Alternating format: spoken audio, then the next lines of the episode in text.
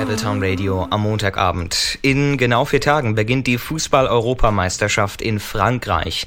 Am Samstag gab es das letzte Testspiel der deutschen Nationalelf. 2 zu 0 ging das aus für die Deutschen gegen Ungarn.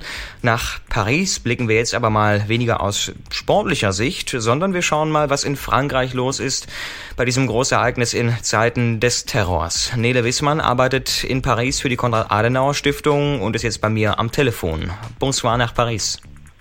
Bonsoir, guten Abend. Frau Wissmann, wenige Tage vor Anpfiff der EM scheint vor allem das Wetter nicht mitspielen zu wollen. Paris stand am vergangenen Wochenende unter Wasser.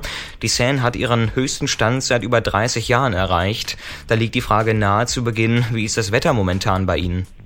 Also die Wolken, äh, Wolken lockern gerade auf ähm, und spätestens für das Eröffnungsspiel am Freitag ist dann auch die Sonne angekündigt. Wir sind also ganz optimistisch, was den Monat Juni angeht, aber in der Tat, der Monat Mai war sehr regenreich, übrigens der regenreichste Monat seit 1886. Der Starkregen hat die Seine sehr stark anschwellen lassen, sodass wir, wie Sie eben sagten, den höchsten Pegelstand vor 30 Jahren hatten, 6,10 Meter. Das ist schon sehr beeindruckend. Inzwischen geht das Hochwasser aber wieder etwas zurück. Ähm, der Bahnverkehr ist noch etwas eingeschränkt und es wird sicherlich auch noch einige Tage dauern, bis die Seine wieder den Normalstand erreicht hat. Mhm. Jetzt ist das Hochwasser ja nur ein Problem von vielen. In den letzten Tagen wurde auch sehr umfassend gestreikt. Könnte das auch während der EM für Behinderungen sorgen? Nun ja, also in der Tat. Es wird seit einigen Wochen bereits gestreikt und ein Ende des Streiks ist auch äh, zu Beginn der Europameisterschaft eher nicht abzusehen. Gefordert wird die Rücknahme der Arbeitsmarktgesetze, den sogenannten El Khomri-Gesetzen. Das ist sowas wie eine Art französische Hartz-IV-Reform.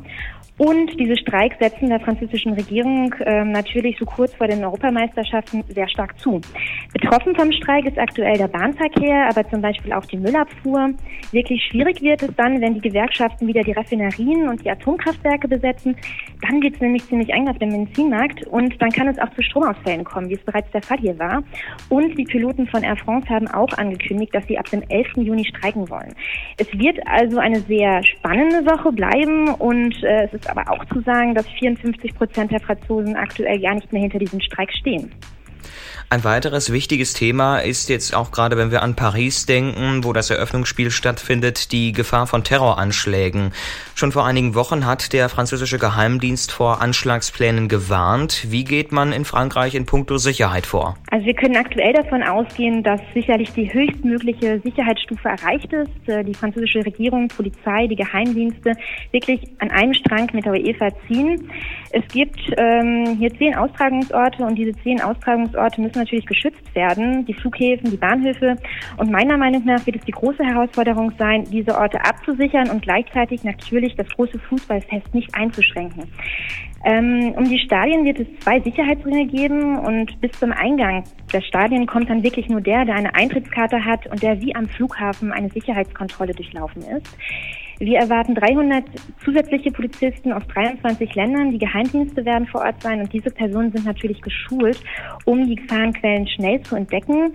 Sehr kritisch wird aber zum Beispiel von einigen Experten die Fanmeile gesehen, die es den Fußballfans hier in Paris ermöglichen wird, direkt neben dem Eiffelturm auf einer Großleinwand äh, die Spiele zu verfolgen. Und das ist sicherlich schwieriger, äh, die Zone abzusichern.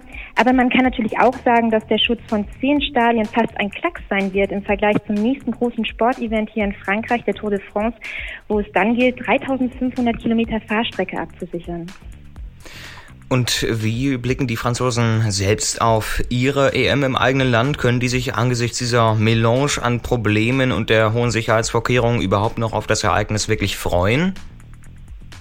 Also ich habe in den letzten Tagen hier bereits die ersten Frankreich-Fahnen entdeckt und die Franzosen würden sich natürlich freuen, einen zweiten Sommer 1998 zu erleben, als die Weltmeisterschaft hier in Frankreich ausgetragen wurde und Le Bleu, also die französische Nationalmannschaft, dann auch Weltmeister wurde. An diesen Sommer erinnern sich die Franzosen sehr gerne. Aber natürlich überschattet die angespannte Sicherheitslage aktuell die Europameisterschaft schon sehr. Und zwei von drei Franzosen denken übrigens auch, dass es zu gefährlich ist, den Spielen im Stadion zu folgen.